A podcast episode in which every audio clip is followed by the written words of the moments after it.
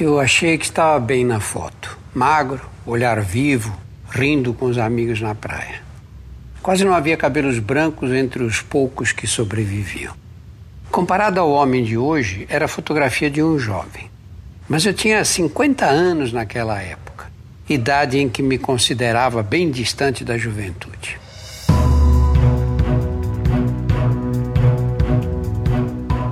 Olá, eu sou Drauzio Varela e aqui você vai ouvir outras histórias.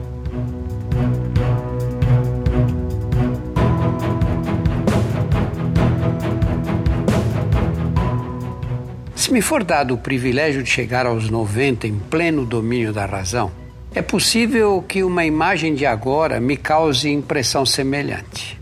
O envelhecimento é sombra que nos acompanha desde a concepção o feto de seis meses é muito mais velho do que o embrião de cinco dias. Lidar com a inexorabilidade desse processo exige uma habilidade na qual somos inigualáveis: a adaptação. Não há animal capaz de criar soluções diante da adversidade como nós, de sobreviver em nichos ecológicos que vão do calor tropical às geleiras do Ártico. Da mesma forma que ensaiamos os primeiros passos por imitação, temos que aprender a ser adolescentes, adultos e a ficar cada vez mais velhos. A adolescência é um fenômeno moderno. Nossos ancestrais passavam da infância à vida adulta sem estágios intermediários.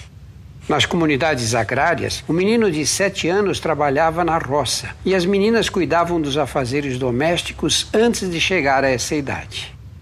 A figura do adolescente que mora com os pais até os 30 anos, sem abrir mão do direito de reclamar da comida à mesa e da camisa mal passada, surgiu nas sociedades industrializadas depois da Segunda Guerra Mundial.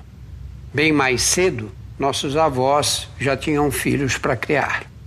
A exaltação da juventude como o período áureo da existência humana é um mito das sociedades ocidentais. Confinar aos jovens a publicidade dos bens de consumo, exaltar a estética, os costumes e os padrões de comportamento característicos dessa faixa etária tem o efeito perverso de insinuar que o declínio começa assim que essa fase se aproxima do final. A ideia de envelhecer aflige mulheres e homens modernos muito mais do que afligia nossos antepassados. Sócrates tomou cicuta aos 70 anos. Cícero foi assassinado aos 63. Matusalém sabe-se lá quantos anos teve. Mas seus contemporâneos, gregos, romanos ou judeus, viviam em média 30 anos. No início do século XX, a expectativa de vida ao nascer nos países da Europa mais desenvolvida não passava dos 40 anos. A mortalidade infantil era altíssima. Epidemias de peste negra, varíola, malária, febre amarela, gripe, tuberculose dizimavam populações inteiras. Nossos ancestrais viveram num mundo devastado por guerras, enfermidades infecciosas, escravidão, dores sem analgesia e a onipresença da mais temível das criaturas, a morte. Que sentido haveria em pensar na velhice quando a probabilidade de morrer jovem era tão alta? Seria como hoje preocuparmos-nos com a vida aos 100 anos de idade que pouquíssimos conhecerão. Os que estão vivos agora têm boa chance de passar dos 80. Se assim for, é preciso sabedoria para aceitar que nossos atributos se modificam com o passar dos anos que nenhuma cirurgia devolverá aos 60 o rosto que tínhamos aos 18, mas que envelhecer não é sinônimo de decadência física para aqueles que se movimentam, não fumam, comem com parcimônia, exercitam a cognição e continuam atentos às transformações do mundo. Considerar a vida um vale de lágrimas no qual submergimos de corpo e alma ao deixar a juventude é torná-la experiência medíocre.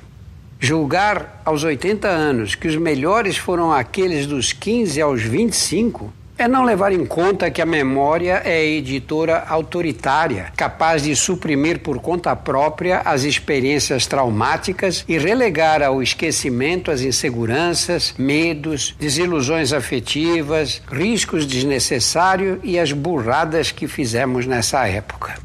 Nada mais ofensivo para o velho do que dizer que ele tem cabeça de jovem. É considerá-lo mais inadequado do que o rapaz de 20 anos que se comporta como criança de 10. Ainda que mal digamos o envelhecimento, é ele que nos traz a aceitação das ambiguidades, das diferenças, do contraditório e abre espaço para uma diversidade de experiências com as quais nem sonhávamos anteriormente.